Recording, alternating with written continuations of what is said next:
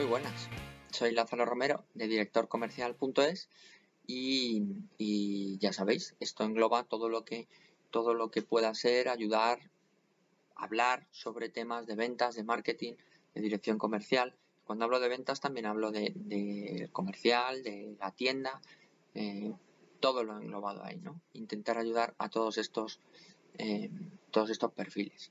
Eh, en, director en directorcomercial.es podéis encontrar todos estos podcasts transcritos, los vídeos, toda la información que pueda aportar ayuda.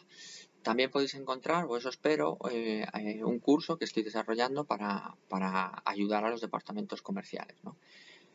A partir de ahí, ¿qué estamos viendo en estos vídeos? Pues estamos viendo todas las funciones que debe dominar, en mi punto de vista, un director comercial. Muy importante, ¿no? El saber exactamente qué es lo que debes dominar. Si quieres llegar a ser un, un director comercial, tienes que tenerlo muy claro y prepararte para eso. Si ya eres director comercial, échale un vistazo. Hay a lo mejor algún punto que no dominas y tienes que aprender.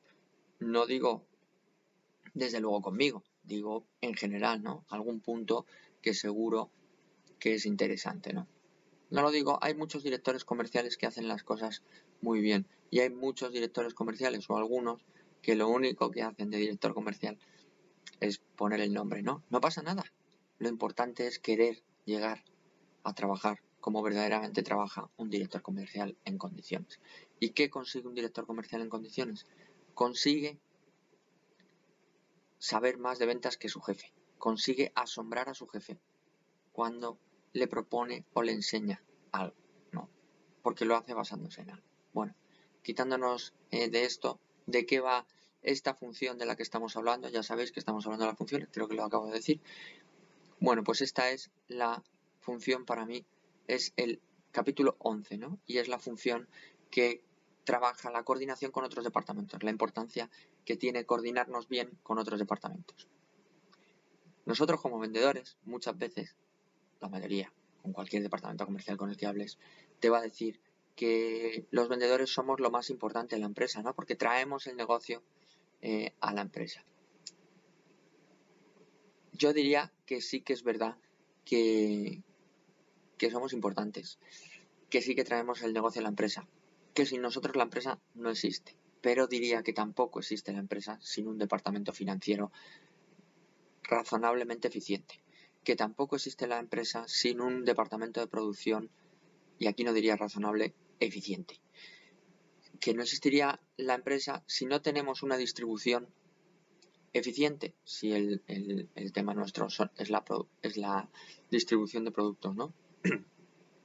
en fin, hay muchos departamentos que tienen que ser eficientes y nosotros como departamento comercial tenemos que ser capaces de tener una interlocución con esos departamentos perfecta. No solo perfecta, sino sincronizada. O sea, quiero decir, ¿qué tengo que hacer financiero para que esto vaya bien? ¿no? Es verdad que a nosotros no nos quieren mucho normalmente. Creen que el departamento comercial son los vividores, son los que no hacen más que tomarse café con los clientes. Eh, que están todo el día por ahí y que paran a comprarse zapatos, ¿no? No digo que no compremos zapatos, que sí, que los compramos.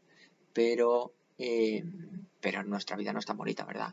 Porque la presión de llegar a objetivos, esa no la tienen otros. Esa la tenemos nosotros, ¿no?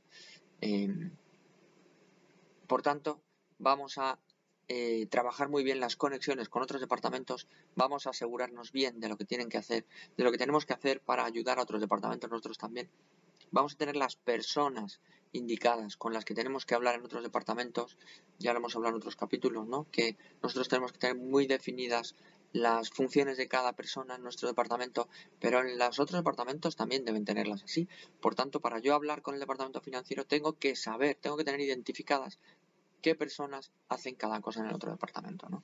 Fundamental llevarnos bien con ellos. No podemos permitirnos roces aunque muchas veces los queramos tener, ¿no? Muchas veces los comerciales es que fulano de tal departamento es que me tiene la cruz. Me da igual, si es que esto, ¿cuál es tu objetivo? Llevarte bien con ellos porque necesitas que se les cobre bien a los clientes, ¿no?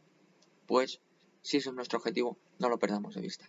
Con producción nos pasa lo mismo. Si nuestro objetivo es que se produzca esto en este momento, mm, si no, yo qué sé, nos dedicamos a mandar paquetes de de latas de Coca-Cola, pues tendremos que a la gente que se dedica a, a, preparar los paquetes para mandarlos, pues llevarnos bien con ellos, porque no nos podemos permitir que al final somos todos personas que traten mejor a uno que a otro, que decidan que el departamento comercial son unos vividores y no le den cariño a nuestros clientes, ¿no? O que a este cliente, porque alguien le ha dicho que paga mal, se le trate peor que a este otro cliente que dicen que, que paga bien.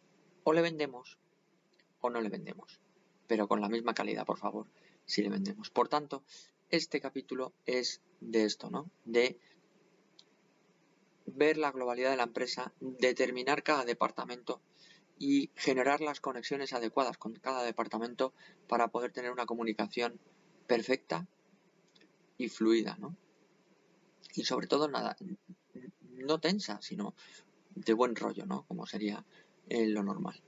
Bueno, pues hasta aquí este capítulo. Ya sabéis, Lázaro Romero de directorcomercial.es, aquí podéis encontrar todo lo que vamos hablando, lo que me vais proponiendo de la dirección de ventas, de la dirección comercial, de la dirección de marketing y, y con un poco de suerte os encontraréis algún curso que haya conseguido desarrollar. Bueno, pues nos vemos en el siguiente, que sería el 12. Hasta luego.